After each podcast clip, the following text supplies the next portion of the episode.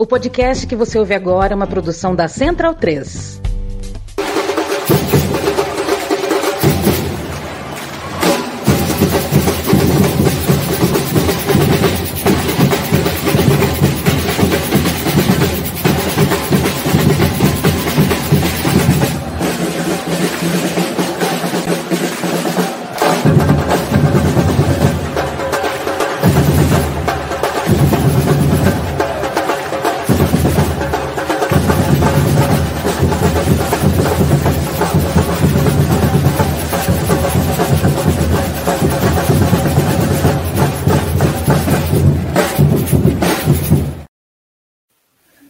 Salve, amigo da bancada, seja muito bem-vindo ao seu podcast canal em defesa das culturas torcedoras, dos clubes dos estádios. Eu sou Irlan Simões. Hoje é dia 18 de abril. É, acho que deve ser o quinto, sexto, não lembro agora. Programa na bancada nesse novo formato. Semana passada não tivemos, já deixo aqui logo o disclaimer. Peguei uma dengue desgraçada e me fudeu, me deixou de cama. Uma semana e zero, zero, zero, zero condições de fazer qualquer coisa. Nossos amigos também não estavam alertas aí para poder substituir. Infelizmente não teve, mas nós estamos de volta. E aí, com muito tema acumulado aí, inclusive com temas bons para cacete. Então, sem mais delongas, aqui ao meu redor temos aqui, inclusive, um convidado que eu chamo já já. Mas primeiro começar aqui com meu parceiro Aurélio Araújo. Qual é o seu tema, seu tema de hoje aí, Aurélio? Ah, o tema que se impôs desde ontem, né? a história do Real Madrid acusar o Barcelona de ser o time do, do Franco, o time do regime e tal. Claro, contra-acusação, né? Porque Juan Laporta, a gente vai chegar nisso, né? Já tinha falado que o Real Madrid era favorecido, que era o time do regime, e aí teve uma resposta institucional do Real Madrid aí nas redes sociais que tá rendendo. Tema bom, o, o, o Copa Além da Copa eu não queria falar dele, não, eu queria falar de outro assunto. Falei, porra nenhuma, tem que falar desse assunto aí que não tem, não tem como fugir, velho. Não tem como fugir. Não, e por isso que eu vim de. Por isso que eu vim de Real Sociedade aqui, ó, para falar que eu não tenho nada a ver com esses dois, mas a gente vai tentar pincelar um pouco essa história aqui quebrar um pouquinho, né? Luiz Fernando Filho, você também tem uma pauta para trazer para a gente. Não era você, né? Mas a terceira pauta de hoje, você podia dar um, um sinal do que aconteceu por aí. Com certeza. Inclusive, a terceira pauta é uma pauta de um time massivo no Rio de Janeiro, né? Chamado Flamengo. E uma questão muito sensível no Brasil, né? É, que é a ditadura militar e uma parcela da torcida aí que está sendo, de certa forma, perseguida, uh, judicialmente falando, por simplesmente uh, colocarem faixas contra a ditadura militar ou figuras dessa época aí de chumbo no Brasil, mas a gente vai falar melhor durante, lá pelo terceiro bloco, segundo bloco, dessa questão. É, vai ser no terceiro bloco, inclusive com um convidado do, do Flamengo antifascista, vai estar presente aqui com a gente. Hoje é um dia que a gente vai mexer bastante essa mesa aqui. E começa com o meu camarada Nicolas Cabreira, que é figurinha carimbada aqui do, do, Na Bancada, que é o cara que vai primeiro dar seu saludo aí, Nico, dá seu boa noite, fala que tá por aí, dá o seu belo sorriso pra galera. Fica lá. Salve galera aí, boa noite. Prazer encontrar vocês mais uma vez aqui. Na hora que falou você do dengue, apareceu um mosquito aqui do meu lado, fiquei com medo. Mas aqui a gente tá seguro, tranquilo e firme e forte, né, para falar e para ouvir pautas muito, muito interessantes hoje.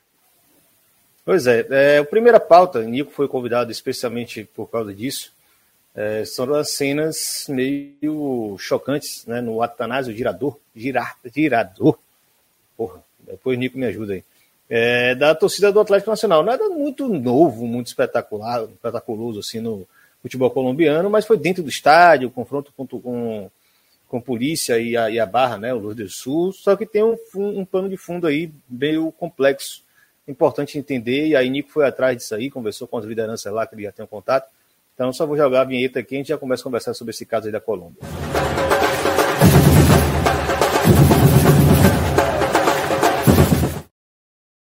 Nico, a gente até recebeu um áudio, né, de um representante lá da Rio do Sul. Você pode depois fazer uma apresentação mais, mais qualificada, mais profunda sobre quem ele é. Aí a gente já deixa de antemão, né? Além do áudio ser em espanhol, evidentemente, o cara é colombiano não, não tá nem até ruim de entender, tá até, ele falou bem devagar tal, só que falou devagar demais, então a gente acabou tendo sete minutos de, de áudio e no formato que a gente está fazendo agora foi meio complicado. Então o Nico já vai conseguir dar uma pincelada para a gente, né? Já agradecendo aí o camarada que mandou o áudio, sem dúvida, inclusive eu escutei antes da gente entrar no ar, tá muito bom, mas realmente para meia horinha de fala aqui, de conversa, ia ficar complicado. E por, pelo menos tem Nico aqui também, que fala português muito limpo, vai ajudar bastante a gente a entender essa temática, é, mas principalmente falando porque Nico estuda as barras no continente, né, no, no, no subcontinente, na América, na América do Sul, principalmente, mas na América Latina, se a gente considerar também que você tem contato com o pessoal do México, né, Nico? É, e no caso da Colômbia, a gente já trouxe da bancada algumas vezes, né, pelas experiências e pelas iniciativas muito criativas e, de certa forma, também que resultam em alguma coisa que nos servem de modelo. Então, você fique bem à vontade para explicar para a galera o que, é que acontece na Colômbia o que aconteceu nesse caso em específico, meu camarada.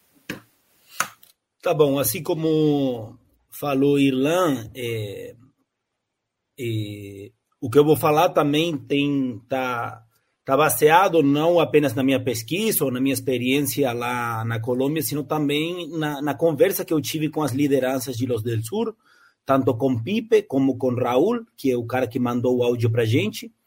É, porque, bom, eles saíram né, para explicar o que aconteceu. Então, a primeira coisa são um pouquinho falar dos fatos, né, o que aconteceu, além do vídeo, é importante, porque talvez nem todos os ouvintes sabem quem é quem aí.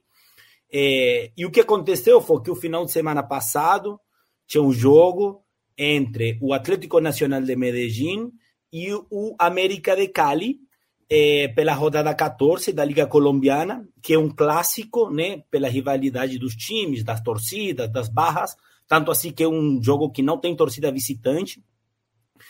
E o jogo estava rolando no Girardot, né? o estádio da cidade de Medellín, onde o Nacional faz de local. Na prévia do jogo, antes do jogo começar, começou um protesto da barra Los del Sur, que é a principal barra de Nacional de Medellín, não é a única, mas é a maior, a principal, contra a diretoria do clube, que nesse caso é uma empresa, sempre é bom lembrar que na Colômbia, e que não é um detalhe menor, na Colômbia os clubes são sociedades anônimas, então, a Barra estava protestando contra a diretoria, já vou falar por quê, o que estava protestando. O protesto começou a, se, a virar mais violento, aí entrou a força do choque da polícia e o bicho pegou. Lógico. Polícia reprimiu, a Barra respondeu, teve feridos e o jogo foi adiado. Isso são os Deixa fatos. eu mostrar a imagem antes de você seguir. O pessoal está aqui, foi até Juliana Suaça, né, uma jornalista lá da Colômbia, foi ela que trouxe as primeiras imagens.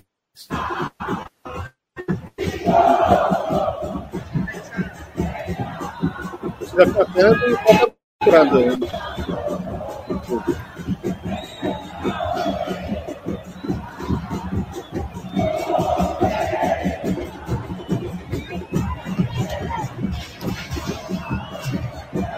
Se você está só ouvindo o podcast do futuro, você tem que ouvir na live para assistir.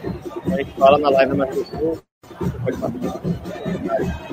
É, dentro do gramado, né, Nico? Então, é observar isso. Não é um primeiro caso recente na Colômbia que envolve briga dentro do gramado, né? Não é só na arquibancada.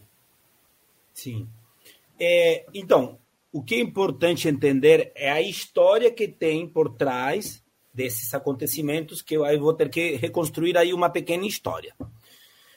Primeiro, para entender, La Barra Los del Sur nasceu em 1997. É das primeiras barras na Colômbia e hoje, sem dúvida, maior. Né? Tem quase 25 anos de vida, tem uma galera em todo o país todo. E a gente tem que entender que essa molecada nasceu em Medellín nos anos 90. A gente está falando da cidade mais violenta do mundo nessa época, né? com a taxa mais alta e tal. Então, essa barra nasceu com um histórico muito violento.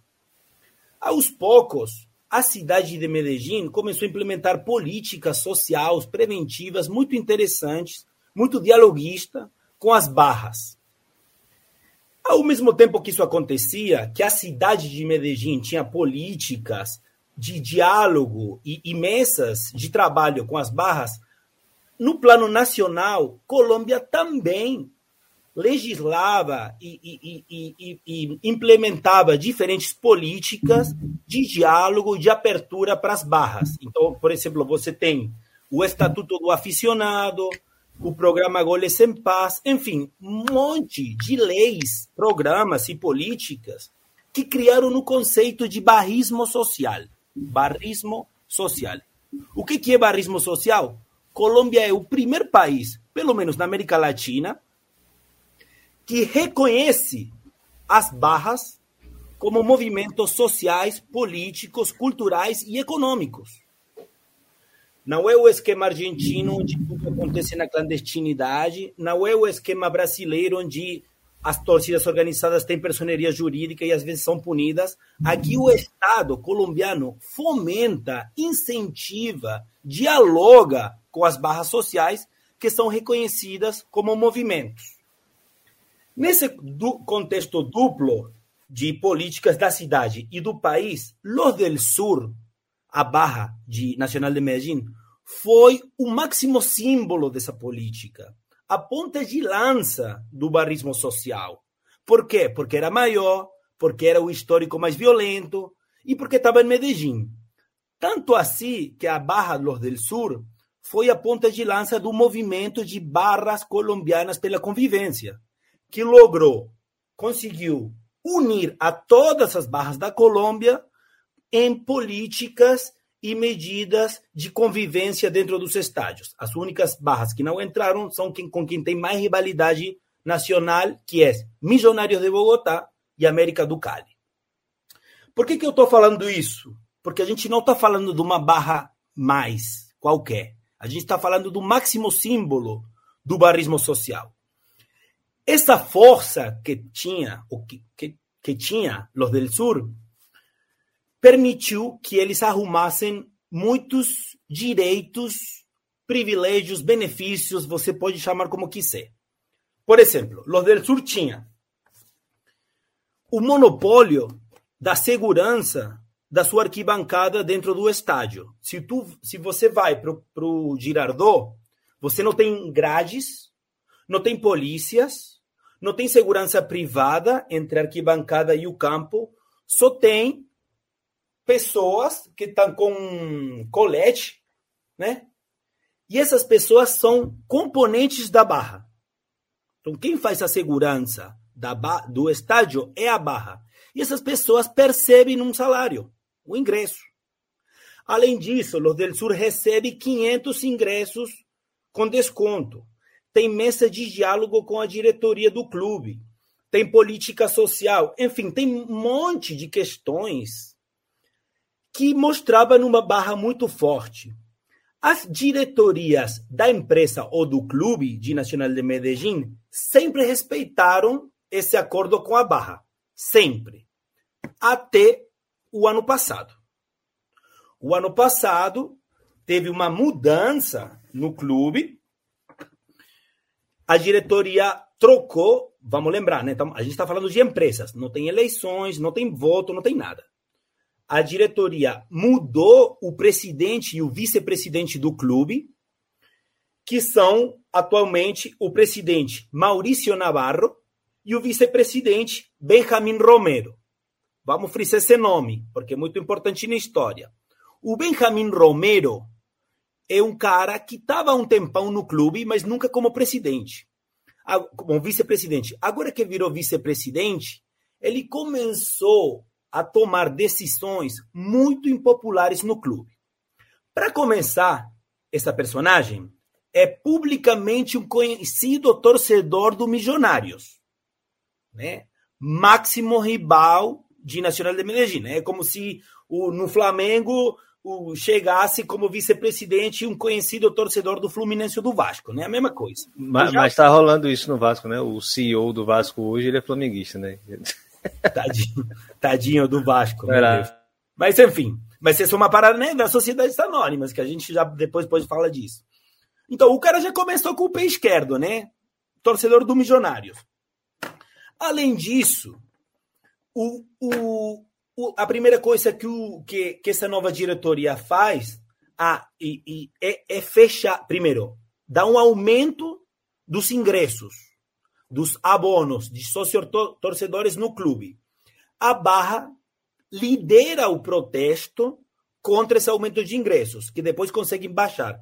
mas já ficou uma tensão entre essa nova diretoria e a Barra.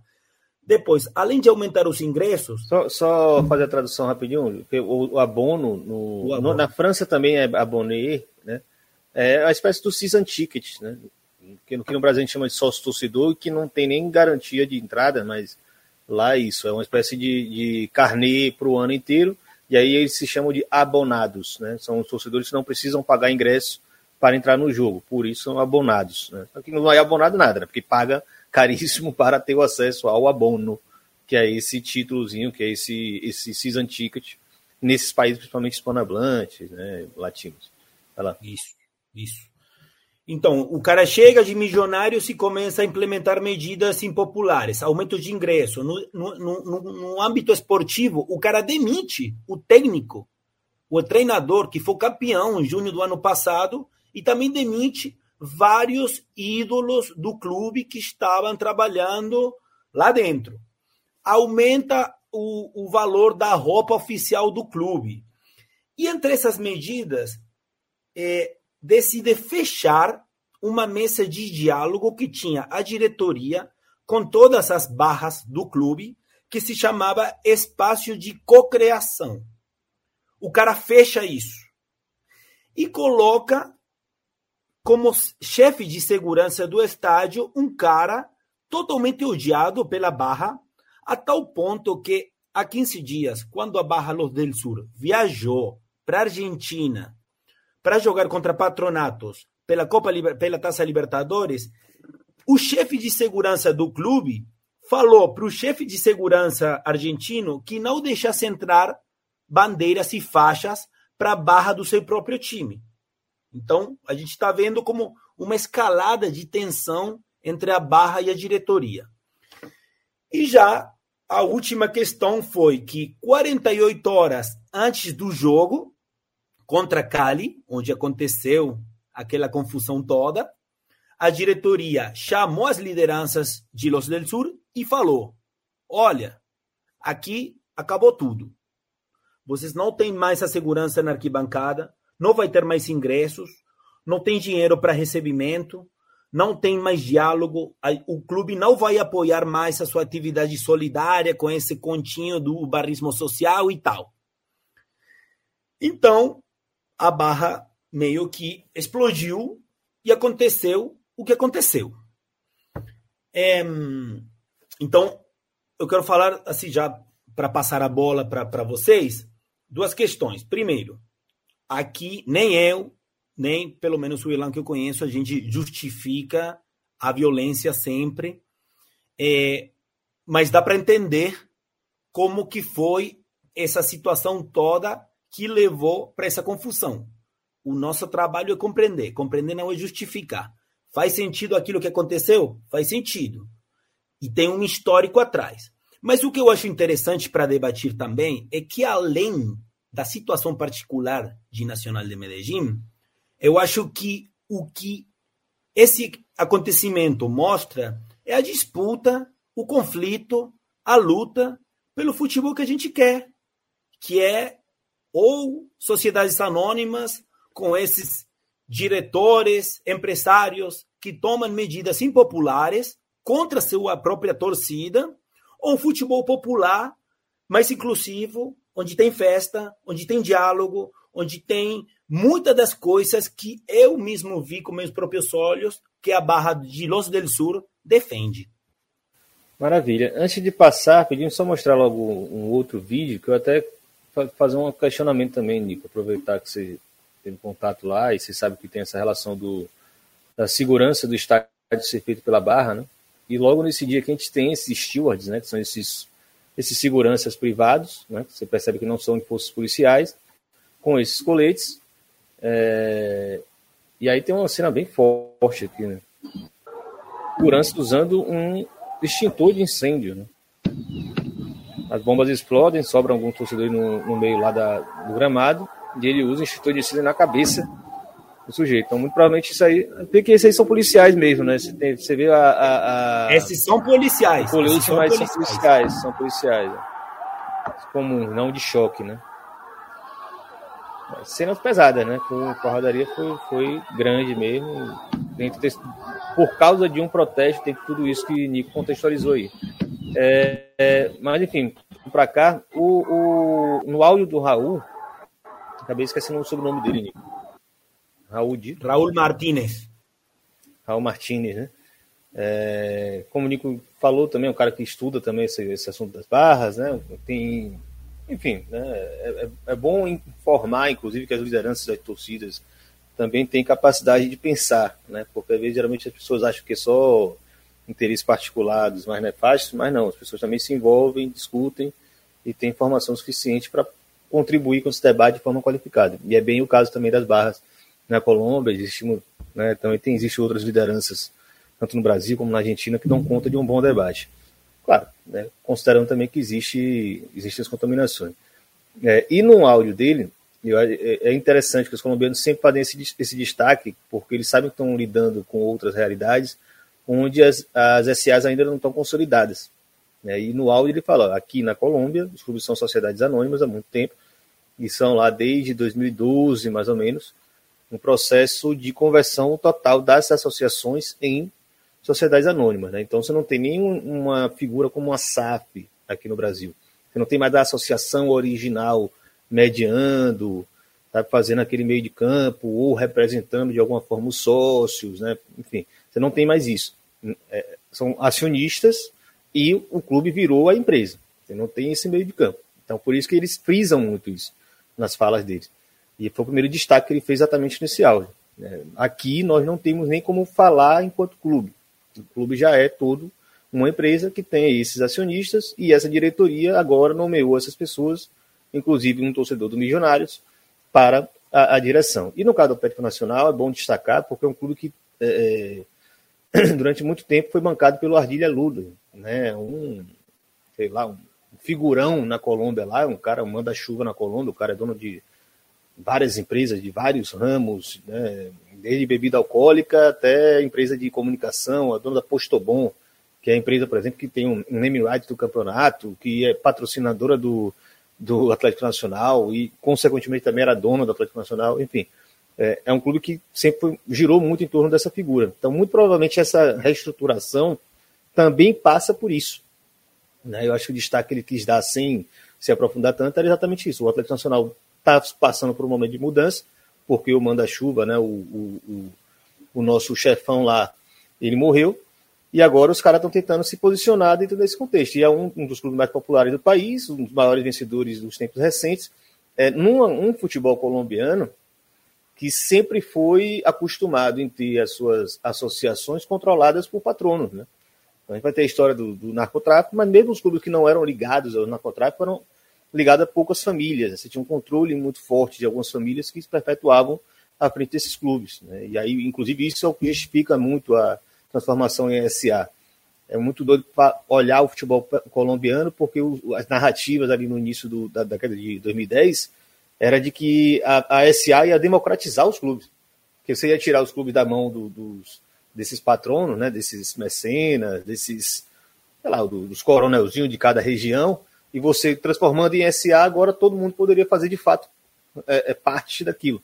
E aí, eu já entrevistei algumas pessoas da Colômbia, o cara isso é uma balela do caralho. Né? Os clubes agora têm dono de fato, né? Não, nem se o cara quiser sair agora, a gente consegue trans, é, é, mudar um pouco o controle do clube. Né? Então, assim, só complementando esse, esse, essa contextualização da estrutura do futebol colombiano, porque explica muito essa mudança do Atlético Nacional, com certeza, como uma espécie de um vácuo de poder também, que vai acontecendo no, no, no caso desse clube em específico, né? E aí, jogo de volta para você, Nico, porque a, a, você fala que o Lourdes Sul ele é, ele é o é a barra modelo dentro de um programa que, ganha, né, que tem grande repercussão e tal.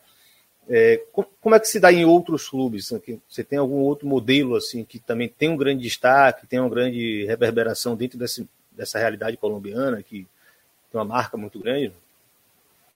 Então, o, que, o modelo que eu estava falando é o modelo de barrismo social, né? Que eu acho que é bem interessante. Até a gente já teve programas onde a gente falou. E realmente tem sido um programa bem sucedido no sentido de convocatória de barras, né? A maioria das barras dos principais times da Colômbia estão dentro. As únicas que não estão dentro são aquelas que, que, que, a gente poderia falar que é o outro modelo. Né? O outro modelo. O outro modelo é tem a barra de milionários, comandos azules, e tem a barra do Cali, Barão Rojo, que, que eles têm. Qual é o, papo deles? A gente o América quer... Cali, né? Sim.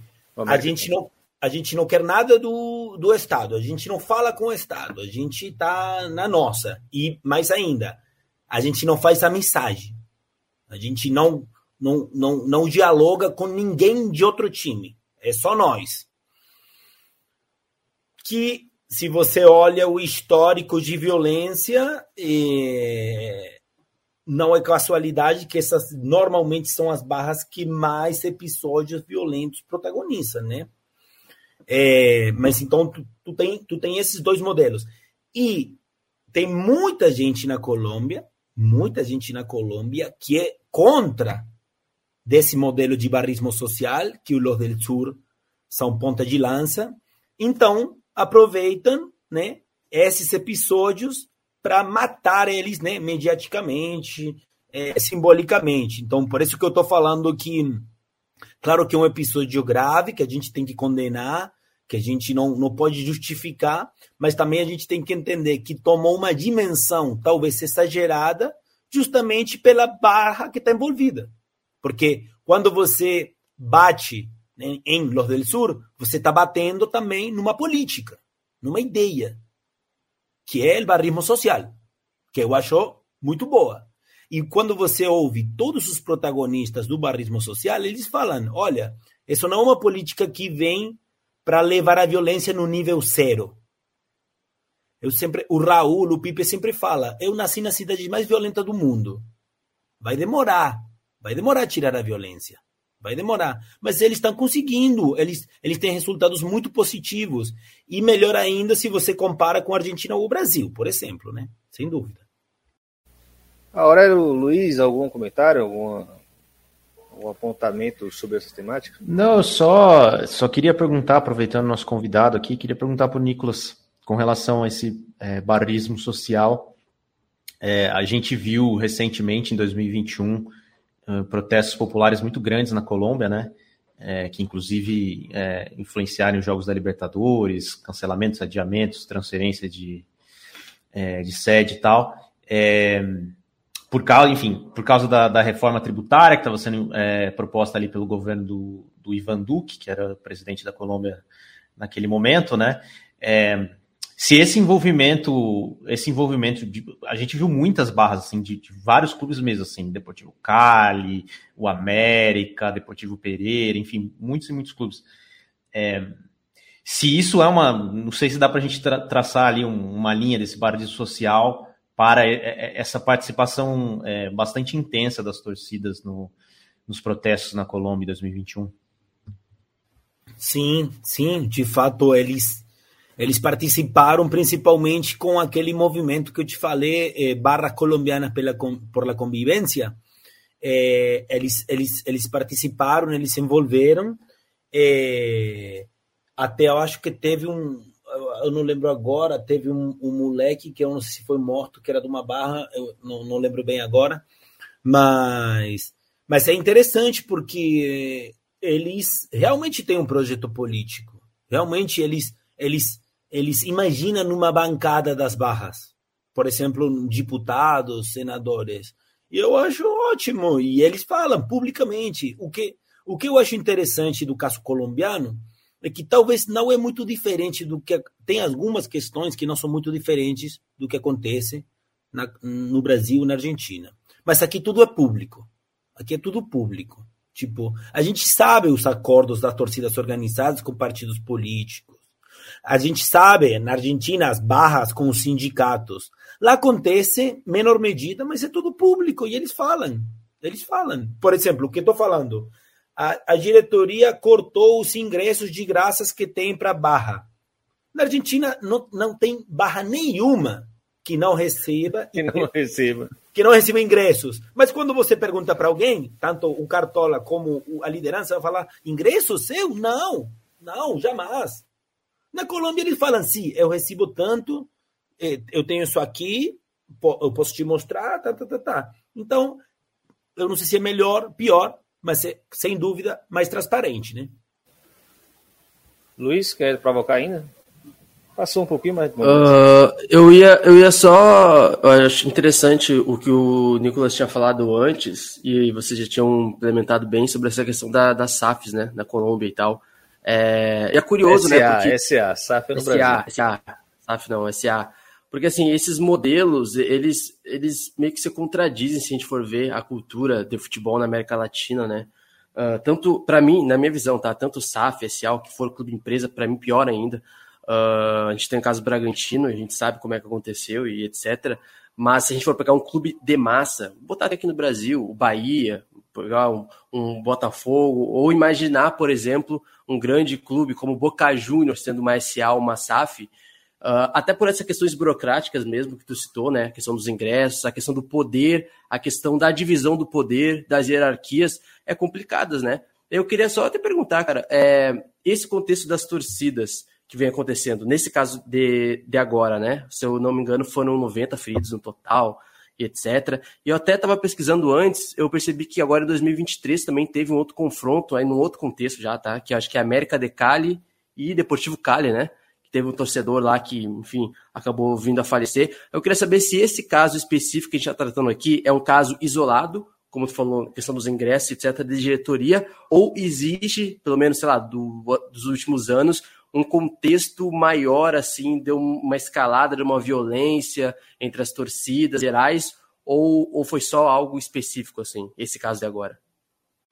Bom, a, a pergunta é boa e não é fácil de, de, responder, porque a gente tem que, né, precisa de, de, de medições, né, para falar se tem mais ou menos. Mas, assim, o que eu posso falar é o seguinte: primeiro, Los del Sur é uma barra que é, não, não, não, tem muita costume de, de protagonizar episódios violentos dentro dos estádios. Então, se eu vou para o caso de Los del Sur, eu falaria que é um caso isolado.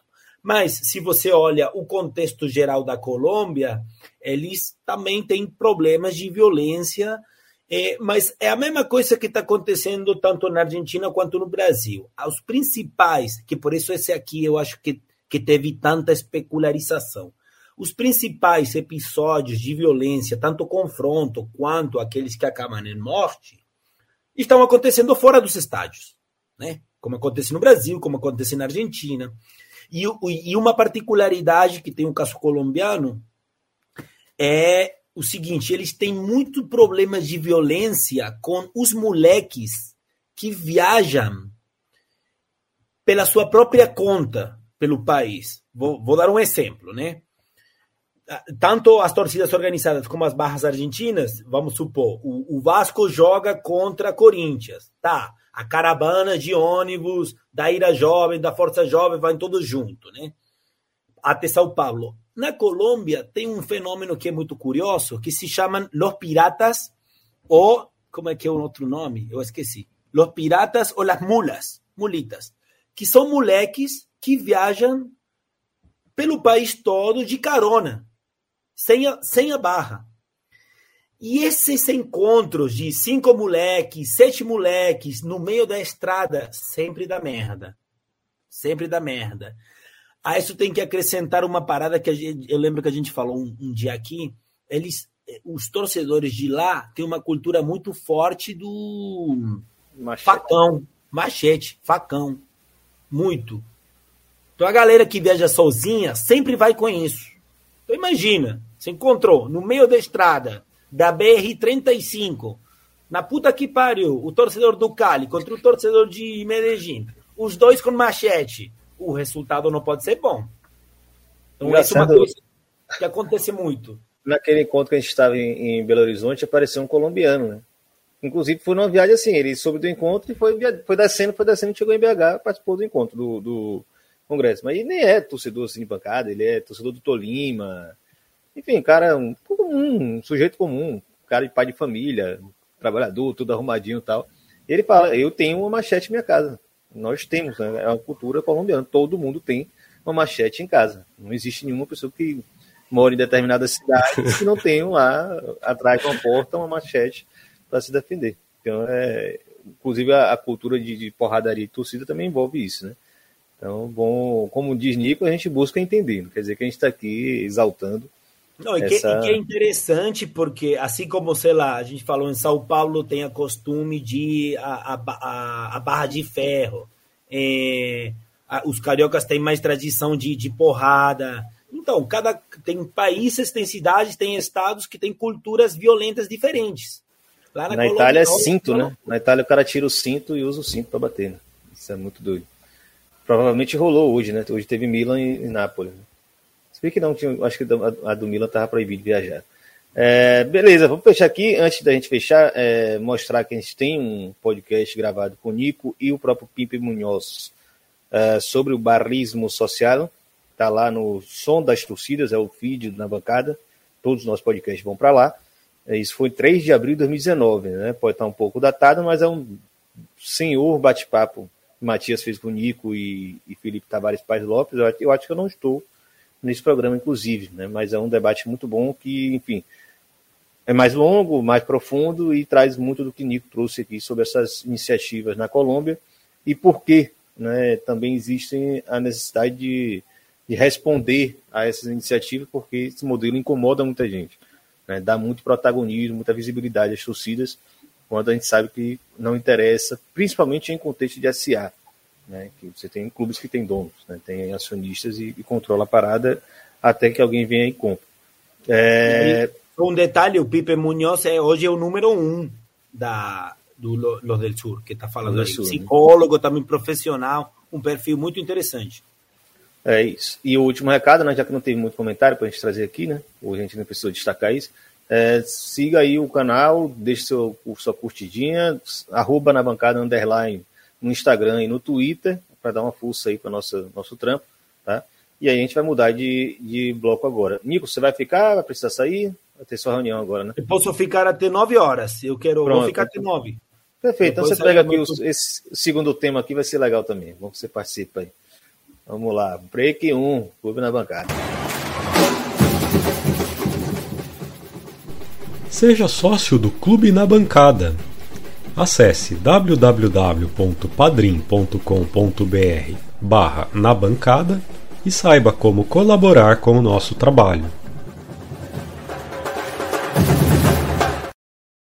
Aurélio Araújo, você que ficou com esse tema aí, essa bomba caiu no seu colo, nosso camarada Carlos Massari está com outras atividades profissionais, então você vai ter que assumir mesmo e explicar que diabo foi aquilo que aconteceu nas redes sociais espanholas, em Madrid, soltando bomba diretamente na Catalunha, em pleno 2023, alguém falando que Franco era fascista mesmo e que o clube do regime é o Barcelona e não o Real Madrid. Que loucura foi essa, amigo? Conta pra gente. Cara, que doideira, né? O tema se impôs, como a gente falou no começo aqui. Então, é, Bom, Barcelona atualmente está tá numa situação meio embaraçosa, né? Desde que veio à tona, em fevereiro, o famoso caso Negreira, né? É, Negreira é, foi vice-presidente da comissão de árbitros ali da Espanha e descobriu-se, né? O fisco descobriu e aí comunicou o Ministério Público espanhol é, que o, o nosso amigo Negreira vinha recebendo pagamentos aí do, do Barcelona. É, no início tinham descoberto um pagamento acho que de 500 mil euros, depois outro de 300 mil. Aí quando começaram a remexer mais, agora até a última vez que eu vi, o valor já tinha passado de 7 milhões de euros. É, o que o Barcelona pagou para esse, esse é, vice-presidente ali da comissão de arbitragem. É, ao longo de 17 anos, entre 2001 e 2018. E isso nunca tinha, né, assim, se, se, é uma coisa tranquila, se não tem nada de errado acontecendo, isso nunca tinha sido é, revelado ao público e é um conflito de interesses meio grande, assim, né? Um, clube está contratando ali uma empresa é, do, do vice-presidente da, da comissão de arbitragem. Uh, o Barcelona diz que isso foi é, isso, esse serviço que essa empresa do, do vice do Negreira lá estava prestando era é, orientações a jogadores, até para jogadores de base, sobre como é, se portar diante da arbitragem e tal. Parece que ontem, né, depois de meses aí uh, com esse, com esse caso rolando, o Juan Laporta, Joan Laporta, enfim, não sei como se pronuncia em catalão, mas é, presidente do, do, do, Barcelona, foi, foi dar uma entrevista coletiva, apareceu lá com uma caixa cheia de documentos, falando que, ó, isso aqui são as provas de que ele prestava aqui serviços para nós, não sei o quê, e tudo isso é justificado. Enfim, é, fazendo essa pequena introdução para dizer é, que, que eu, eu acho que isso está bastante relacionado com o caso, porque o Real Madrid também fez um pedido ao, ao Ministério Público Espanhol para ser. Eu não sei se, enfim, eu passo longe das faculdades de direito, tá? Então não sei se isso existe aqui no Brasil também, mas para ser uma espécie de, de uh, promotor interessado, enfim, uma parte interessada no caso, né? O Real Madrid pediu para ser, porque, enfim, se, se o Barcelona estava comprando árbitros, o Real Madrid se sente diretamente prejudicado. E aí o, o Laporta aproveitou para dizer que, né, é, nessa entrevista coletiva, onde, vou ser sincero, não, não ofereceu explicações muito convincentes, mas disse que isso estava, pelo Barcelona ter, ter, passado aí alguns anos bem ruins, né, teve, teve que né, vender o Messi, enfim. É, é, a gente sabe a situação esquisita que está tá o Barcelona, não é nem de longe o Barcelona de alguns anos atrás. É, e agora está se reconstruindo, com chave como técnico, né? Prestes a, a, ser campeão e tudo mais. E aí o Laporta disse: olha, tem um. Historicamente, tem esse clube, Real Madrid, que, que tá sempre ali mexendo os pauzinhos, que é o time que é ligado ao, ao franquismo, que é, ele falou, ele usou a palavra, né? A expressão, que foi, a gente sabe que foi o clube do regime e tal, não sei o quê. E o Real Madrid é, mordeu a isca, talvez, e lançou essa, esse vídeo nas redes sociais, onde uma mostra. Dúvida, uma dúvida, Aurélio. Diga, a, a imagem que aparece do Laporta nesse vídeo do Real Madrid, ela é recente, ela é bem recente. É Acredito que sim. É, mas está perguntando para é, sondar se isso foi feito de, de improviso, assim, não? Não, não. Ou se, se ele já tinha isso preparado. Uma, é, uma entrevista antiga. não, não, foi, foi agora. Ele, ele, disse, ele usou agora essa agora. expressão ontem. É, ele, ele, usou essa expressão numa coletiva ontem. E aí o Real Madrid, virou... imagino eu, que isso já tinha um projeto de, de, sei lá, também, porque, enfim, nas redes sociais tem muito isso, né? Você fica trocando acusação. Ah, vocês são um time do franquismo, não sei o quê. E aí o Real Madrid deu uma resposta, assim, bem institucional lançou um, né, um vídeo oficial mostrando várias conexões do Barcelona ao longo da, da ditadura de Franco na Espanha, né, várias maneiras de que o Barcelona teria se beneficiado também. É, e não, eu acho que não tem como negar, né? Acho que nem, na, na, verdade, eu acho que vários barcelonistas, a maioria, talvez nem negue que isso tenha acontecido, que, por exemplo, que o Barcelona tenha feito homenagens ao Franco, etc. Mas o que eles justificam é isso aqui está fora de contexto, né? totalmente fora de contexto. É... O, o, Real Madrid estava muito mais próximo do governo central de Franco do que nós. E, enfim, é... e aí tá, tá, pegando fogo aí na, nas redes sociais e tal. Eu, eu, por um lado, fico meio assim, né? Porque a gente vê brasileiros defendendo muito apaixonadamente Barcelona e Real Madrid, porque são os times que essas pessoas torcem, né? Assim, eles não têm um time brasileiro. Tem, tem um ou outro que tem, né? Eu torço para o Cruzeiro e para o Barcelona trouxe para o Grêmio e para o Real Madrid, enfim. É, mas é, não deixa de ser uma discussão curiosa, né? De, de, de, de, você poder falar, seu time foi mais ajudado do que o meu, né? O que a gente tentou fazer hoje, né, no, no Copa, lançamos no Twitter, é dizer que no fundo essa discussão é um, é um pouco besta, né? Porque é, o regime franquista se apropriou do futebol espanhol como um todo, é, de, de, de, é, replicando o modelo que já, já tinha sido usado no fascismo italiano, é, o fascismo original, né? que. Fascismo mesmo, esse, aquele é. lá, né? Fora é. os outros, né? Champanhe, só é champanhe se é feito na região de Champanhe. Né? fascismo, vem alguém dizer, não, o fascismo não é bem assim, o italiano não é assim. Mas se apropriou do futebol, né? É, é um entretenimento. Bom, futebol é um esporte extremamente poderoso. A gente está aqui discutindo toda a questão do papel social das torcidas, etc. É, e, e, aí, enfim, essa discussão é um pouco besta. Embora, claro, a, a gente entenda que a, a, não o Barcelona em si, mas A identidade catalã foi sim reprimida, como todas as identidades regionais na Espanha, porque é do característica do, do fascismo e a, a ditadura franquista, é, se, ela, se ela não é 90, se ela não é 100% fascista, ela foi 90% fascista. É, é, característica do fascismo de você de ser tudo pelo Estado, nada fora do Estado, inclusive o povo é, está ligado ao Estado e o povo é um só. É, nossos espectadores e ouvintes aí, não sei se é, tinham ou têm o hábito de escutar o podcast lá do Medo e Delírio em Brasília, mas eles repetem bastante uma fala do, do Abraham Weitraub, né? o ex-ministro da Educação do governo Bolsonaro, em que ele, ele dizia: Eu odeio te o termo povos indígenas, odeio o termo povos indígenas. Ele fala umas duas, três vezes isso e ele fala: É um povo só, o povo brasileiro. É... Enfim, podemos discutir se o Weintraub é fascista ou não, mas esse pensamento é bastante fascista, né? Porque você está negando a diferença. É... O, Luiz está aqui, imagino que ele.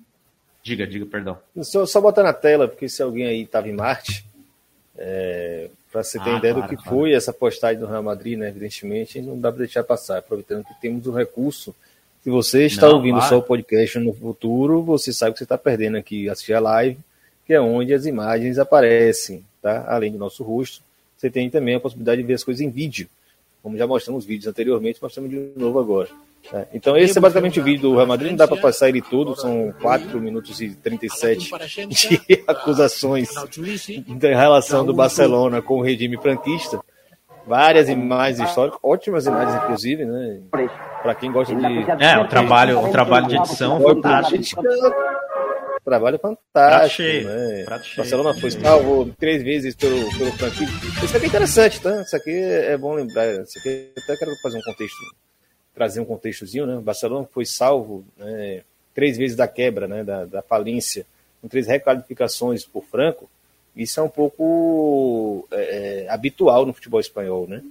Os clubes foram salvos diversas vezes, foram receberam financiamento público, até hoje continuam recebendo, né? Vários clubes recebem é, aporte, mesmo agora que são SAD, boa parte deles são SAD, né? Só só Barcelona, Real Madrid, Osasuna Atlético de Bilbao não são sociedades anônimas, todos os outros foram obrigados a virar sociedades anônimas por causa das suas dívidas. É, e mesmo hoje, como sociedades anônimas, ou seja, com acionistas, alguns até com donos estrangeiros, eles ainda recebem, têm o direito de ser patrocinado ou receber refinanciamento, coisa do tipo, de bancos públicos. Né? A Espanha tem muito banco público, seja ligado às comunidades autônomas, seja ao Estado espanhol geral. Então você vai pegar no País Basco você vai ter La Carra, não sei das quantas, né? Vai chegar na, na, na Catalunha, você vai ter espanhol, já foi, recebeu muita grana pública. Valência, então, nesse ponto, né, que inclusive está perto de ser rebaixado. Então é bom contextualizar isso também. E aí, nesse caso, eles acusam que o Barcelona foi salvo por Franco, assim como o Real Madrid também foi salvo por Franco, e assim consequentemente. É só é, mostrar que esse movimento do e o franquismo foi muito longo, né? Assim, é bom a gente frisar sim, também. Né? Sim, isso, Franco, isso ele, ele, é extremamente importante. É, o, Quase Franco, 40 anos entra, é, ele assume o poder no meio da guerra civil, ele não, não inicia a guerra civil no poder, um país que já vinha de regimes autoritários anteriores, que já se envolviam com o futebol, né, o marco do futebol espanhol, do, da relação poder, né, Estado e futebol, não começa com Franco, começa com a ditadura de Primo de Rivera, inclusive apoiada pela burguesia catalã, né, que é quem vai nacionalizar o futebol espanhol, vai trazer a primeira, né, a La Liga vai surgir nesse contexto. Anteriormente era só a Copa do Rei, é, mas quando o Franco pega no meio da, da, da Guerra Civil e ele sai vitorioso, né, e o cara vai durar de 38, 37 mais ou menos, até 75. Né? São muitas décadas de controle do generalíssimo, né? O cara era uma figura supra, supra, supra, supra. Inclusive, muda o nome da Copa do Rei para a Copa do Generalíssimo para mostrar o poder do cara. E é superior à própria monarquia. Né? Ele conseguia, inclusive, fazer a monarquia se submeter à figura, à, à, à imagem dele, né? A, a, a, esse culto à personalidade que era o Franco, que envolvia a Igreja Católica. Então, era muito grande. Não existia como passar por qualquer coisa na Espanha que não passasse por Franco. Né? E o fim do franquismo não. O, o, fim do regime franquista nem de longe significou o fim do franquismo. Né? Então, os franquistas estão todos aí, inclusive. inclusive na, à frente dos clubes, ou estiveram antes dos clubes virarem empresa. É bom sempre frisar isso. Só que há uma parte interessante, né? Eu quero passar a bola para os nossos amigos, mas só frisar também, o futebol espanhol é interessantíssimo nesse sentido, porque também aconteceu com Portugal com o fim do salazarismo, que era um período idêntico, basicamente, é, e não acontece em outros países. É, quando acabam esses regimes autoritários, você tem um processo de redemocratização, tanto da Espanha quanto de Portugal, é, se entendeu à época que era fundamental fazer essa redemocratização também nos clubes. Então, existia um projeto político dos, das forças democráticas que iam falar o seguinte: os clubes precisam passar por democratização. Eles tinham muitos sócios, mas o modelo político do clube era extremamente fechado, exatamente para né, proporcionar relações políticas estreitas, como essa que o Barcelona virou franquista, né, um clube que sempre foi um símbolo catalão, mas era basicamente um clube franquista, porque estava submetido ao regime franquista, não tem como dissociar. Mas no processo de redemocratização, se entendeu que os clubes também vão ter que ter seus estatutos reformados, assim como a Constituição. Então você vai voltar para primeiro-ministro, vai voltar para as, as autoridades locais, vai voltar presidente do seu clube. A democratização dos clubes espanhóis acontece dentro desse contexto também, assim como acontece em Portugal. Então você vai ter um crescimento né, do, do, número de participantes na, nas eleições dos clubes, até que vem a lei da SAD, e aí acaba de vez essa, esse processo né, de 75 até ali mais ou menos os anos, os anos 90. Enfim, só para explicar como essa relação política e futebol na Espanha, ela é extremamente ferrenha, né, não, tem, não tinha como fugir de Franco. Então essas acusações realmente são meio bobas, né, no sentido que a Aurélia trouxe. Abre o microfone. Não, é isso. É, é, é só para concluir, é, teve, teve um time que de repente. Porque o que o, muitos madridistas contestam, né?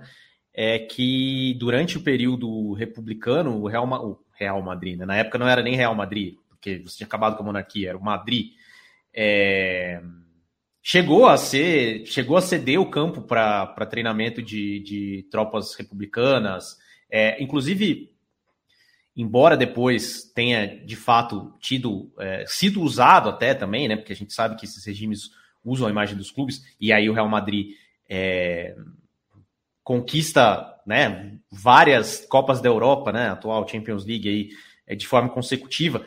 É, mas assim, sobrevive no Real Madrid até hoje um símbolo desse, desse uso dos republicanos no distintivo do clube. Se você for ver no distintivo do Real Madrid, tem uma faixa é, roxa ali no meio, que é, o roxo é a cor do republicanismo, né? A bandeira da Segunda República é, Espanhola que é, que é, justamente a república que os falangistas, enfim, os franquistas vieram e acabaram com ela na, é, vencendo a guerra civil, né? Enfim, não quero me estender demais, quero abrir o microfone. Parece que hoje o tempo está passando mais rápido, Não sei se o papo está tá, tá tão voando, bom que.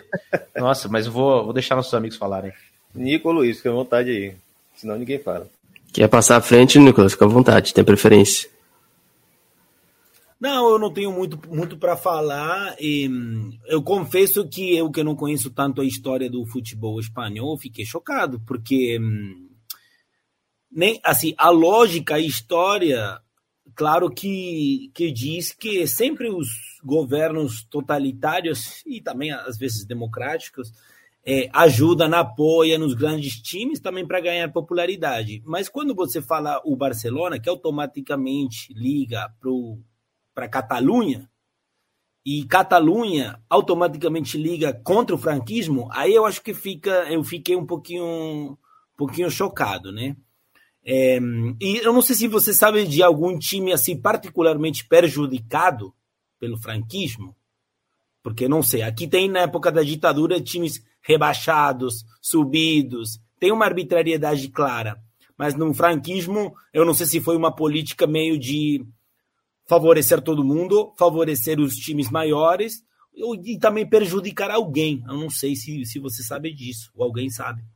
Não, é. Não sei, não sei se o Ilan e o Luiz querem comentar, mas só para falar, que eu, que eu saiba, não, né? Óbvio que pode ser que tenha acontecido e tem que estudar um pouco mais. Agora, as torcidas de Barcelona e principalmente Atlético Bilbao é, tem essa, essa essa questão né, de, de representarem as identidades regionais do, do, né, do, País Basco e da Catalunha e de dizerem, olha, nós somos resistência e tal, mas é, é, como que você vai ser resistência numa ditadura, né? Assim, é, por, por isso que eu achei importante Ilan mencionar a longevidade né, do, do, do regime fascista, porque é, do regime franquista, porque justamente uh, logo após a, a, vitória na guerra, até meados dos anos 50, então você tem ali mais de 10 anos, né, que a guerra civil acaba em 39, uh, você tem literalmente um comitê ali para selecionar presidentes de clubes. Né? Então, nessa época ali, se você falar que tinha algum clube que, estava fazendo resistência, é impossível, não tem como, né?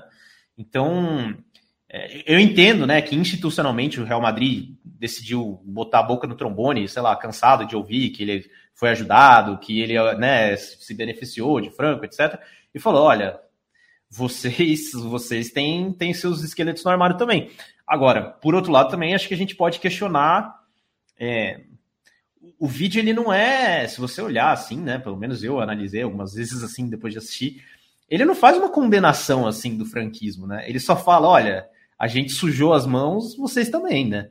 Então, enfim, acho perigoso você tratar isso de forma clubista, até porque as chagas da, da Guerra Civil Espanhola estão abertas ainda, né? É, o William mencionou aí que, que os franquistas estão aí, né? É, e, enfim, aí pegando para o século XXI, tem o recrudescimento aí da extrema-direita, tem o Vox, tem tudo. Então, é, não, não acho que é um tema que dá para se falar sem, sem responsabilidade. Assim. É, tem a parte também do, do fato do, evidente que vocês já falaram, né, que é a utilização do futebol como, como uma propaganda, né?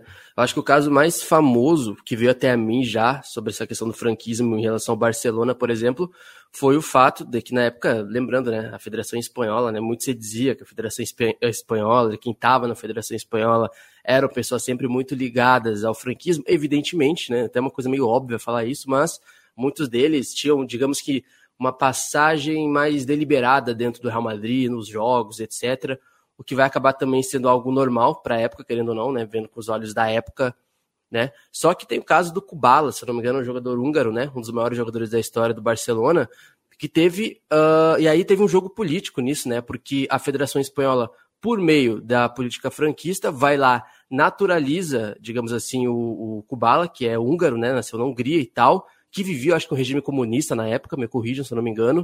Uh, e aí eles nacionalizam. Uh, o Kubala não precisa se alistar ao exército, que era algo obrigatório na Hungria na época.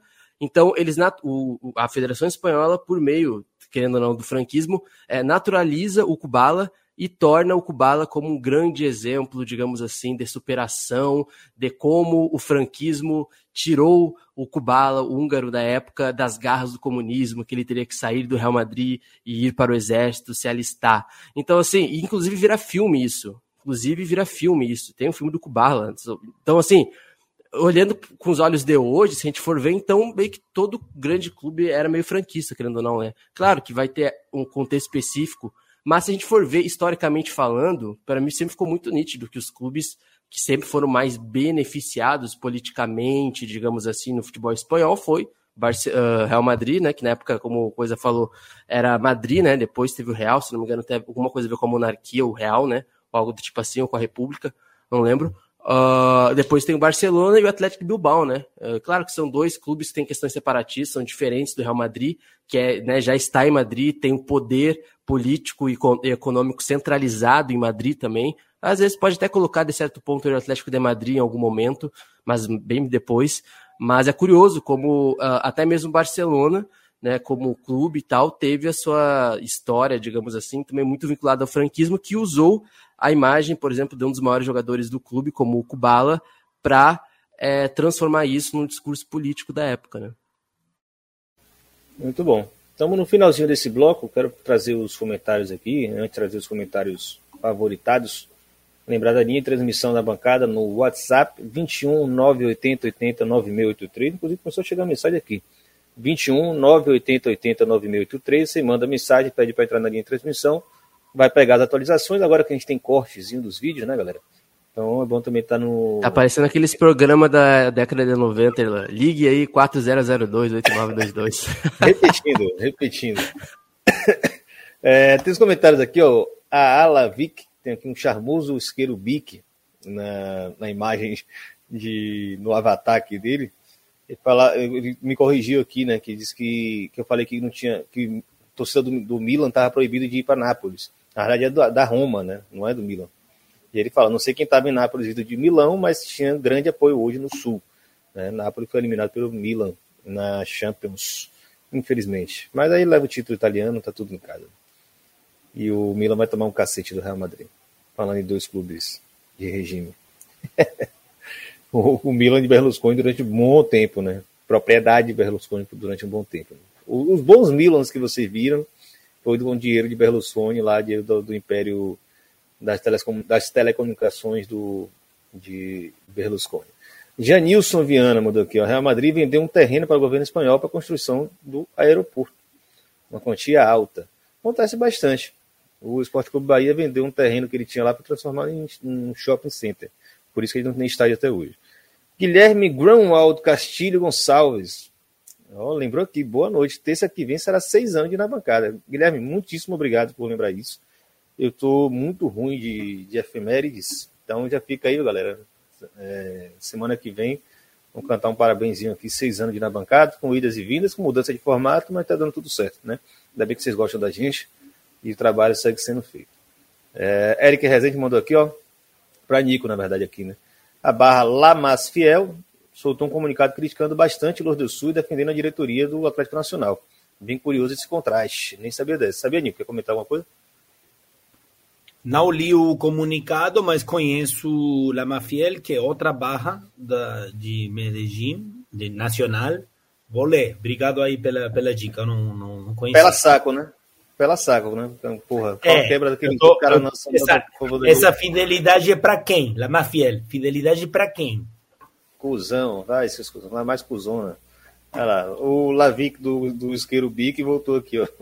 A discussão, como disse a Aurélia, é boa, voltando, né? Questão do Real Madrid, Barcelona e Franca, etc. É, a discussão é, bo é boba, né? E, ele até corrige depois, ele coloca esse asterisco boba aqui, não é que a discussão é boa. Uh, porque num Estado fascista vai sempre haver uma sonegação das entidades e indivíduos ao Estado. Mas acho o ponto do Real Madrid bem levantado. Foi criada uma narrativa de que o único clube beneficiado seria o Real, quando isso não corresponde à verdade. Porra, muito bem. Valeu, Esquerubic. Mandou bem. É bem por aí mesmo.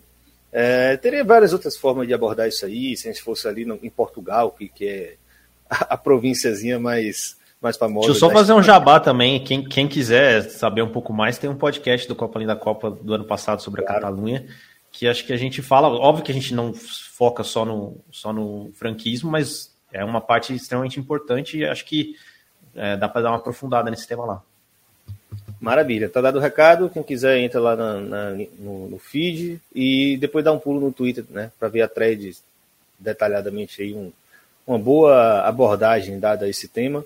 Enfim, foi divertido, eu achei divertido. Foi um, um, um evento inesperado, uma semana meio morta, o Real Madrid acusando o Barcelona de ser franquista. Foi legal, inclusive ótimo. Não, é, é, é, aquele evento para fazer pipoca. Real Madrid, Real Madrid e Barcelona brigando é pipoca, né? É, pega pipoca. pois bem, vamos lá para o nosso terceiro bloco. O Nico, já mando um beijo pro amigo aqui. É, valeu Gente, demais presença. Desculpa aí que eu tenho que meter o pé, mas brigadão aí pelo convite, pela fala. Luiz, depois vou ouvir aí a, a, a tua parte com certeza. Tamo junto. Obrigado. Valeu. É, daqui a gente, já, quando eu puxar aqui o break, o, a vinheta, já entra com outra pessoa. E aí já apresenta na vinheta. Valeu. Participe da linha de transmissão na bancada no WhatsApp Mande uma mensagem para 21 980 80 9683 e nunca mais perca uma live ou o lançamento de um podcast. Seja parceiro da bancada, não apareceu parceiro até agora. Parceiros, apareçam e bota a cara na bancada e ajuda nós a fazer esse conteúdo aqui. É, Júnior, do, do Flamengo Antifascista, está por aqui. Meu velho, seja muito bem-vindo na bancada. Tema hoje é, apareceu porque tinha que aparecer. Assunto seríssimo. Estava aqui falando de regimes autoritários. Não vivemos um regime autoritário, mas vivemos um judiciário muito autoritário. Né? Então, desde já, mando uma saudação e fique muito à vontade já para começar explicando o que está acontecendo aí pelas bandas do Flamengo antifascista. Boa noite, boa noite, pessoal. É, galera que está assistindo. Obrigado pelo convite, né, Irlan? porque é mais do que necessário realmente a partir de, desse final de semana deu um boom dessa notícia, né? Maior do que quando realmente saiu a faixa. Acho que a, as prisões foram um susto maior que a galera que ainda não sabia, porque a gente estava meio que segurando um pouco essa informação, né? Para saber como agir e a repercussão tem sido grande. Só para contextualizar do começo da história, é, no último dia 1 de abril, na primeira primeiro jogo da final entre Flamengo e Fluminense no Maracanã, dois torcedores flamenguistas foram detidos, né? Ainda na arquibancada, logo após supostamente terem levantado uma faixa com a mensagem de morte aos torturadores de 64. A intenção da faixa que era abordar a falta de punição desses torturadores, né, que foram assassinos, que atuaram em nome de uma ditadura política e empresarial no nosso país e que foi levada a cabo pelas Forças Armadas no dia 1 de abril de 1964. O jogo coincidiu com essa data e calhou da gente realizar essa ação. Né? Após a faixa ser aberta no dia na arquibancada, ela foi bastante aclamada pelas pessoas né, que estavam ali presentes. As pessoas aplaudiram, muita gente curtiu, né? Ficou surpreso, mas reagiu positivamente. Só que ao mesmo tempo é, houve uma reação não esperada, assim, né? Alguns membros de, de organizada daquele setor ali do estádio tiveram como reação segurar esses torcedores, alguns torcedores, e acusar de serem os donos da faixa, né? Porque hoje a realidade na arquibancada no Rio de Janeiro, principalmente, né, a nossa realidade aqui, ela é o seguinte: devido a essas constantes arbitrariedades que o BEP vem tendo junto ao Ministério Público, criou um ambiente de hostilidade total, né, de medo, de insegurança jurídica, porque qualquer coisa que se realiza na arquibancada, o BEP pune né, por um período de acordo, BEP e Ministério Público né, punem de acordo com critérios pessoais. Né, a gente vê aí hoje as maiores organizadas do Flamengo punidas, tendo seus presidentes é, com mandado de prisão e elas impedidas de não só do Flamengo, né? Tem, nós temos hoje as torcidas do Flamengo, Vasco, Fluminense com seus presidentes sendo perseguidos, sem terem feito absolutamente nada. Eles não são acusados de nada e, estão sendo perseguidos. A realidade de hoje é essa, né? Com esse clima de, de hostilidade, o que acontece é isso. A, a, a própria organizada acabou por apontar e entregar para o BEP essas pessoas acusando de serem os donos da faixa. Diante disso, as pessoas foram levadas ao GCRIM e no GCRIM foi feita uma oferta, né, de acordo unilateral que beira o absurdo. Aí umas, as medidas do acordo eram o seguinte: número um, que era o banimento da presença em jogos do Flamengo em todo o território nacional até 31 de dezembro desse ano, de 2023. Número 2, em dia de jogo do Flamengo, qualquer jogo, independente de ser no estado ou fora do estado, os, a, os envolvidos precisam estar em casa 30 minutos antes do jogo começar até o final do segundo tempo. Número 3, o uso de tornozeleira até o dia 31 de dezembro, para que eles fossem monitorados o tempo todo. E o número 4, uma multa de 400 reais. Né? Obviamente que isso não foi aceito, né? porque são punições que atingem além do bolso. Com a multa, atinge a integridade moral dessas pessoas, porque o uso de tornozeleira eletrônica por oito meses aproximadamente, né? o constrangimento que causa nisso, o cara ser exposto a usar uma tornozeleira, o impacto que dá na vida social desse cara, no trabalho, na família, né, nas pessoas ao redor. E além de dar um impacto emocional muito grande, né? Porque atinge o coração diretamente das pessoas que é a impossibilidade de acompanhar o clube no estádio por esse período. Né? E, e é isso. Ao, ao, não aceitar essa proposta, foi imposto o uso de tornozeleira, né? Para que o monitoramento fosse feito e eles fiquem afastados das praças esportivas onde o Flamengo atue durante todo o ano, como medida cautelar, né? Eles alegam. Além disso, os torcedores vão responder por um processo criminal e estão aguardando a, a, o julgamento, né? É muito engraçado tudo isso, cara, para não dizer triste, né? Que o Brasil é o único país sul-americano que não puniu, nunca é demais lembrar, nunca puniu seus torturadores, né? após esses regimes de ditadura, eles sempre receberam anistia e muitos morreram mesmo sem serem punidos. E esse apagamento histórico acaba fortalecendo as nossas ondas golpistas que vão e voltam e, na verdade, a cada dia estão se fortalecendo mais e mais. E deixando bem claro um, um outro ponto, cara, que vale ressaltar que que incriminou os torcedores nesse dia, nesse, nesse, nesse ato, foi o seguinte: eles são enquadrados no artigo 40, é, 41b do Estatuto do Torcedor, que, que ele diz o seguinte, que ele versa sobre o seguinte, sobre promover tumulto, praticar ou incitar a violência. Né? Um, um instrumento que deveria garantir a liberdade de expressão nos estádios, que hoje se faz mais do que necessário ser atualizado porque é cheio de falhas e precisa ser revisto e alterado, mas que dessa vez pelo menos ele possa ser revisto e alterado com participação de torcidas, de organizadas, de torcedores e que seja reconstruído, né? Hoje é, é importante ressaltar que o torcedor ele é o maior patrimônio do clube, apesar de muitas vezes ele não ser visto dessa forma, né? Ele é, ele é o maior patrimônio.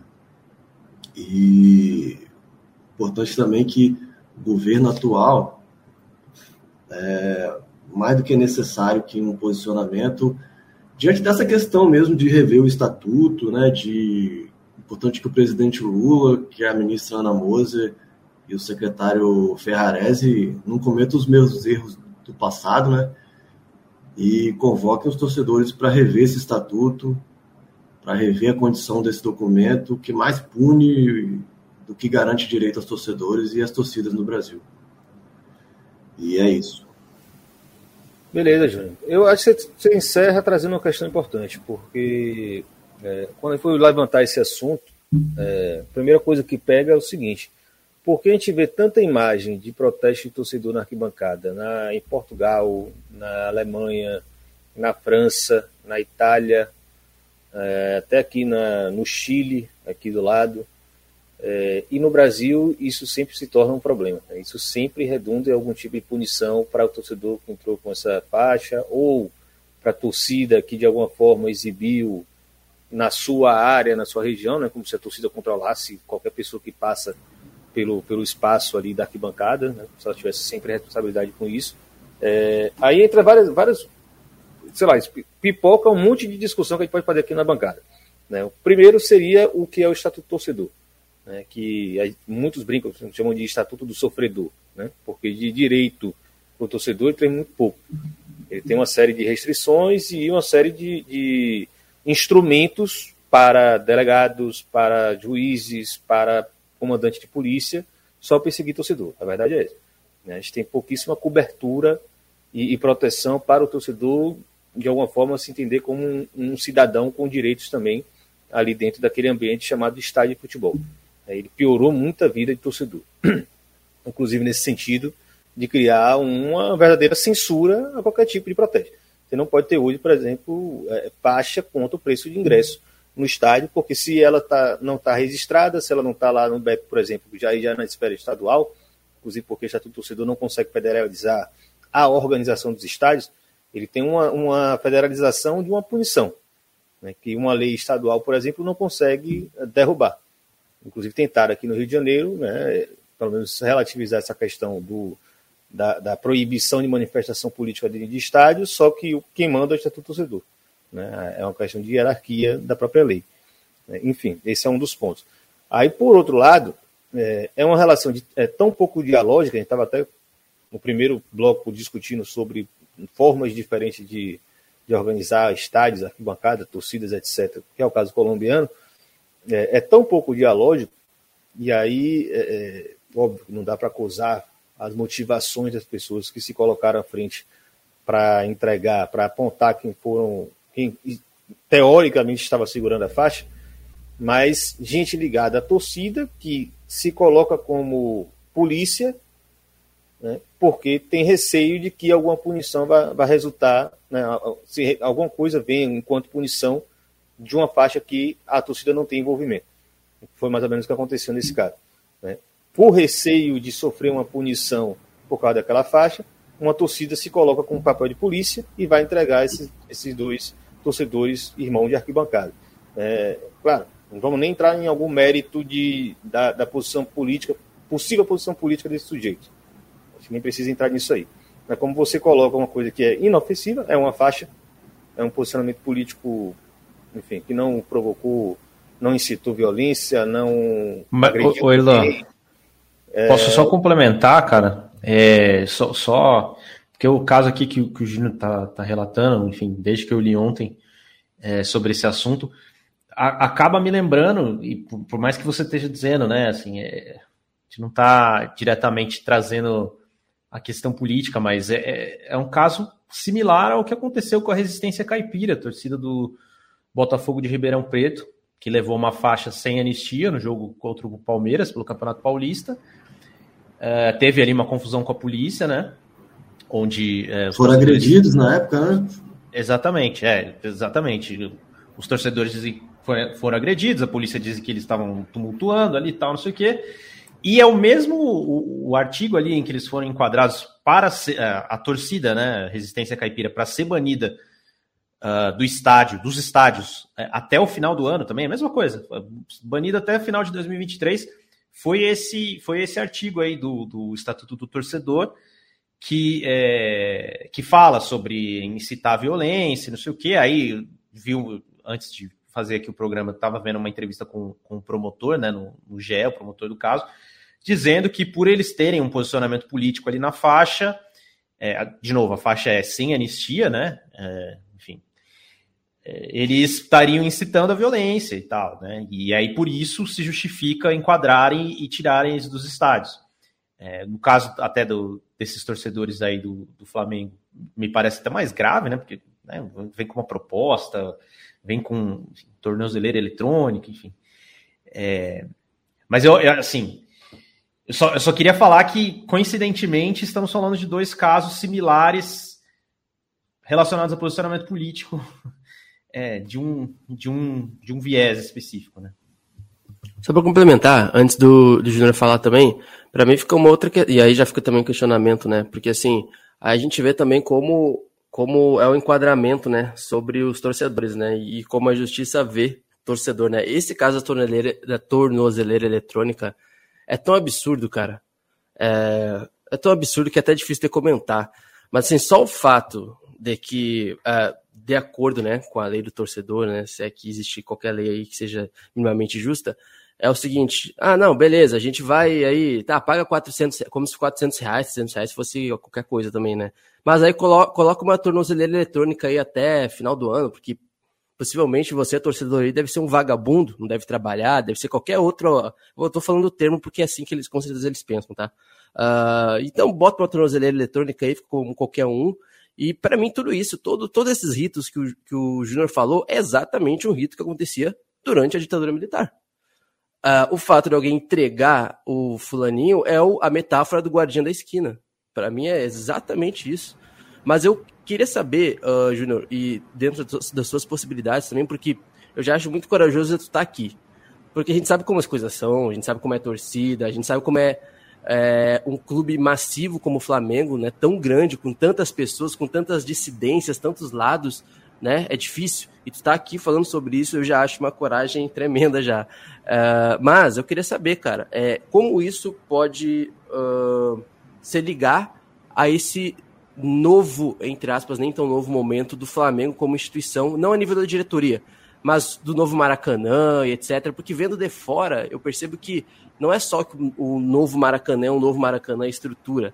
O público mudou muito, né? Nem, tô falando só da questão da geral etc, que a gente sempre fala. Mas hoje é nítido, é nítido que a torcida hoje se elitizou muito uh, na, no Flamengo.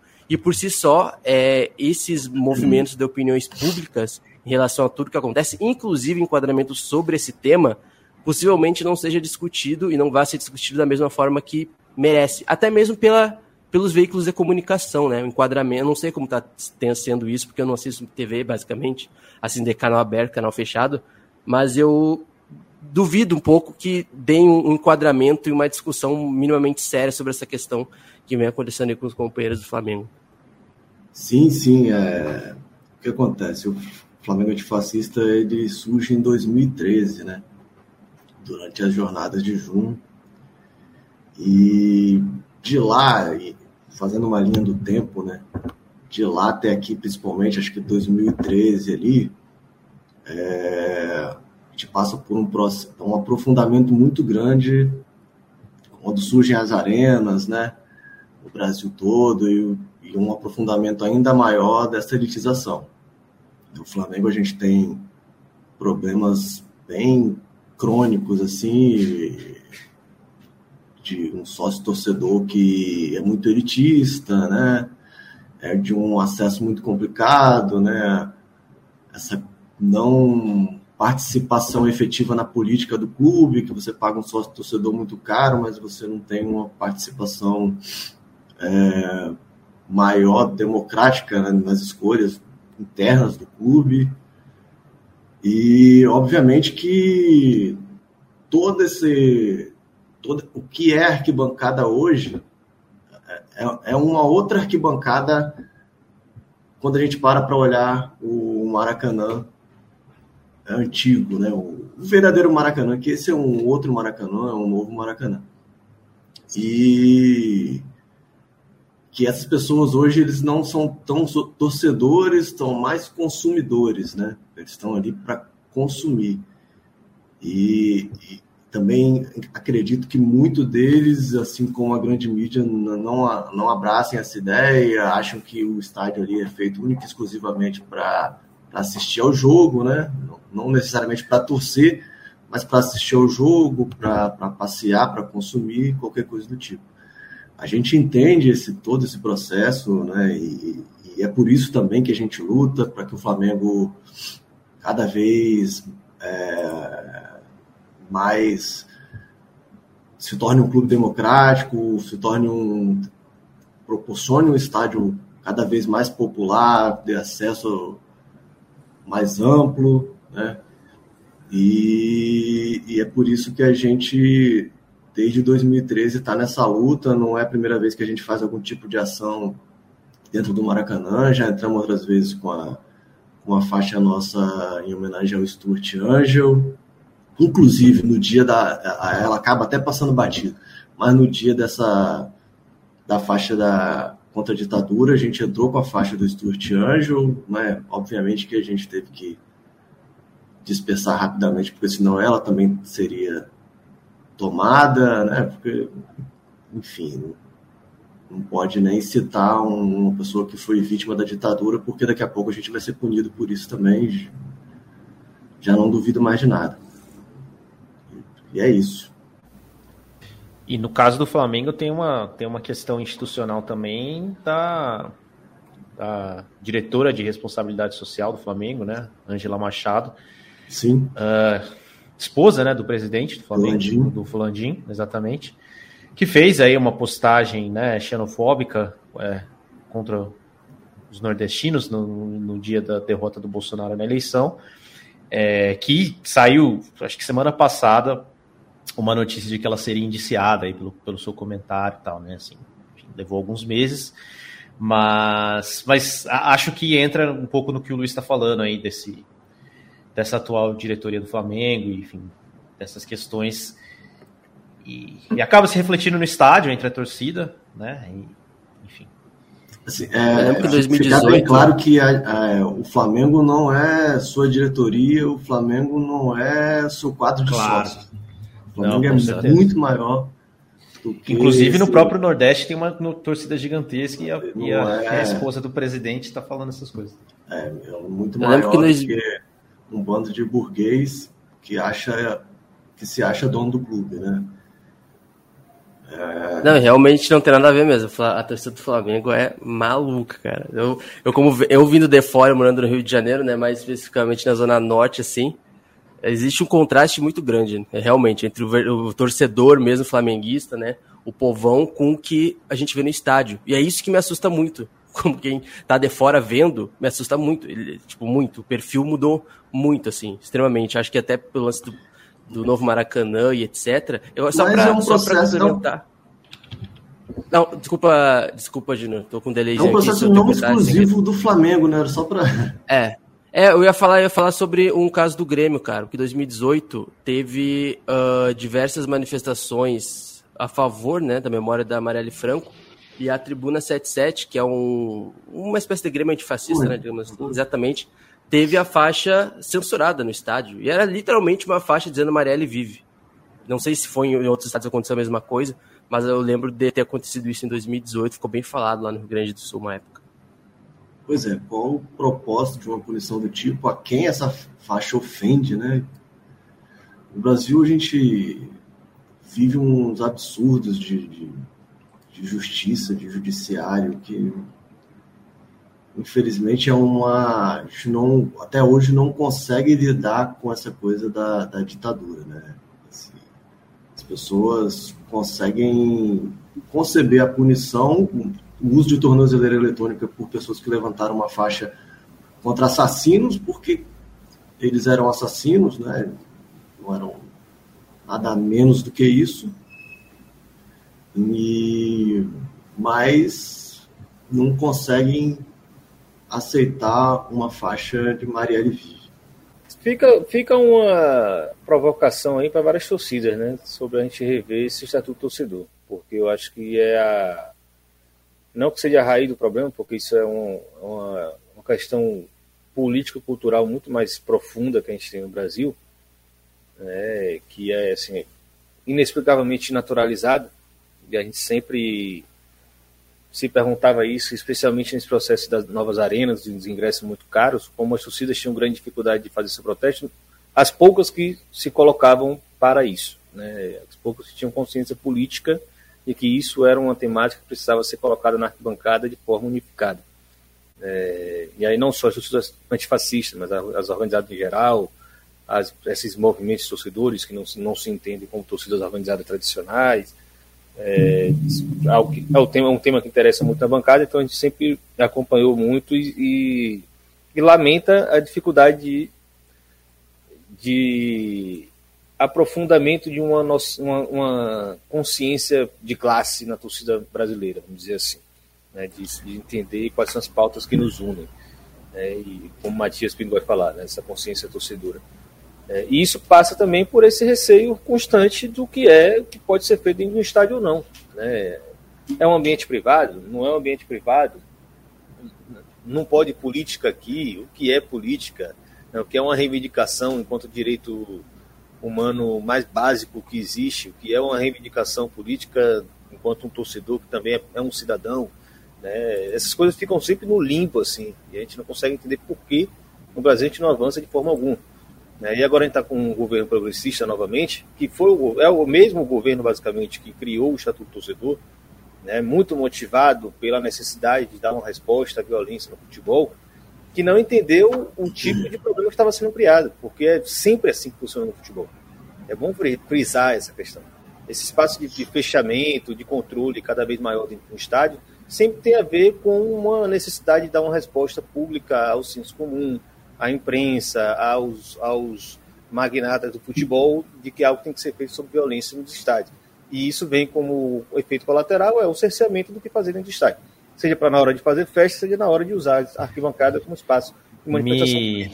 Nós não podemos. Isso. A verdade é essa, não podemos. Não, eu só queria comentar que me espanta muito, cara. O, a gente que né, faz o Copa Além da Copa lá e, e vê tantas manifestações em, em, estádios assim, como é restrito o direito à liberdade de expressão nos estádios brasileiros. Porque se você pega mesmo a Premier League, que tem, né, que foi o modelo aí desses estádios sanitizados e elitizados, etc. Mas mesmo lá você consegue encontrar lá faixas, né? Teve a faixa na época que o, que o Newcastle ia ser comprado pela, pela Arábia Saudita a faixa lá com uma ilustração de um, de um príncipe saudita cortando a cabeça de um, de um magpie, né, que é o símbolo é, do, do, Newcastle, enfim. E a impressão que eu tenho, eu não sei, é, no Brasil é realmente um dos países mais restritos assim em termos de liberdade de expressão dentro do estádio, é, se não de cânticos, né, mas de faixas, assim, é, é uma coisa que me impressiona muito. É, só queria uma fala do Luiz Fernando anterior, assim, é, assim como na, na ditadura, né, colocou a arquibancada num estado, num estado de vigilância muito grande, né? E é isso. Hoje, por medo de você receber uma punição, você prefere dar a cabeça de outro. E que se criou isso. Como, entre aspas, a arquibancada ela é loteada, né? Cada torcida tem lá sua, sua área de responsabilidade ou de punição é, elas acabam agindo como emissários lá do BEP e da PM, né? Porque senão vai sobrar para elas. Também, por, obviamente, isso passa numa questão de despolitização mesmo dessas instituições, né? Porque não é aceitável que uma instituição não tenha capacidade de chegar para o BEP em um momento depois e falar a faixa não era minha, eu não tenho responsabilidade sobre ela e ponto final, e isso não partir dali para uma punição para aquela torcida. É inadmissível. Da mesma forma que é inadmissível que uma torcida entregue um irmão de arquibancada na mão da PM para ele ser punido dessa forma. Isso não cabe discussão. Né? Então, passa por essa questão de despolitização, mas passa por uma questão também de, de não conseguir analisar uma conjuntura, porque hoje é, tal torcida punida, tal outra torcida punida, hoje eu não estou punido, estou entregando a cabeça de outro para que eu não seja punido, mas uma hora isso vai se voltar contra mim, porque o projeto deles é esse. O projeto deles é que todas as organizadas estejam punidas, que eles não são bem-vindos ali, isso está mais do que claro. Então, a torcida que não entender que o projeto é que ela também acabe em algum momento que isso vai se voltar contra ela, infelizmente, está fadada ao fracasso. Beleza. Depois dessa reflexão aí porrada na cara, para vocês pegarem a visão de que tem que ser feito nos próximos anos aí, aproveitar que agora tem uma conjuntura um pouco mais favorável para um debate maduro e civilizado nesse país, né, que a gente também consiga interferir de alguma forma nesses espaços institucionais que hoje o governo pode e deve começar a rever. Né? O Estatuto Torcedor completa 20 anos esse ano, 2023. Os resultados do Estatuto Torcedor são muito ruins. É, resultado para o combate à violência ele é zero, nulo. Ele só, só potencializa a arbitrariedade e esse tipo de controle nas arquibancadas. Né? Então, inclusive, Aproveitando que temos... lance, inclusive, do processo de elitização dos estádios também. Aproveitando que temos uma pessoa razoável hoje no Ministério dos Esportes, né?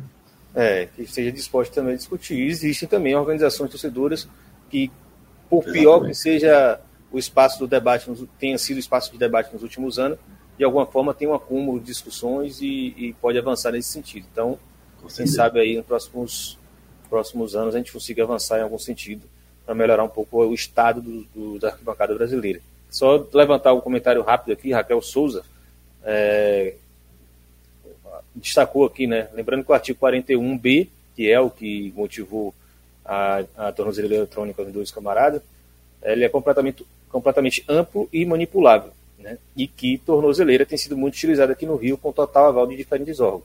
Né? Então tem sido, começou a ser usado, mas nesse caso é totalmente desproporcional. Inclusive, a Comissão de Direitos Humanos da AB né, tem se posicionado, tem feito a defesa desses dois torcedores e tem, tem é, destacado isso. É altamente desproporcional o uso de tornozeleira eletrônico por causa do uso de uma faixa ou acusação, que na verdade é outra, né, Júnior? É, é de, de promoção de tumulto, porque esse grupo desses, desses torcedores chegou a, a, denunciar de que alguma, de alguma forma houve uma tentativa de, de promoção de tumulto e violência nessa ocasião.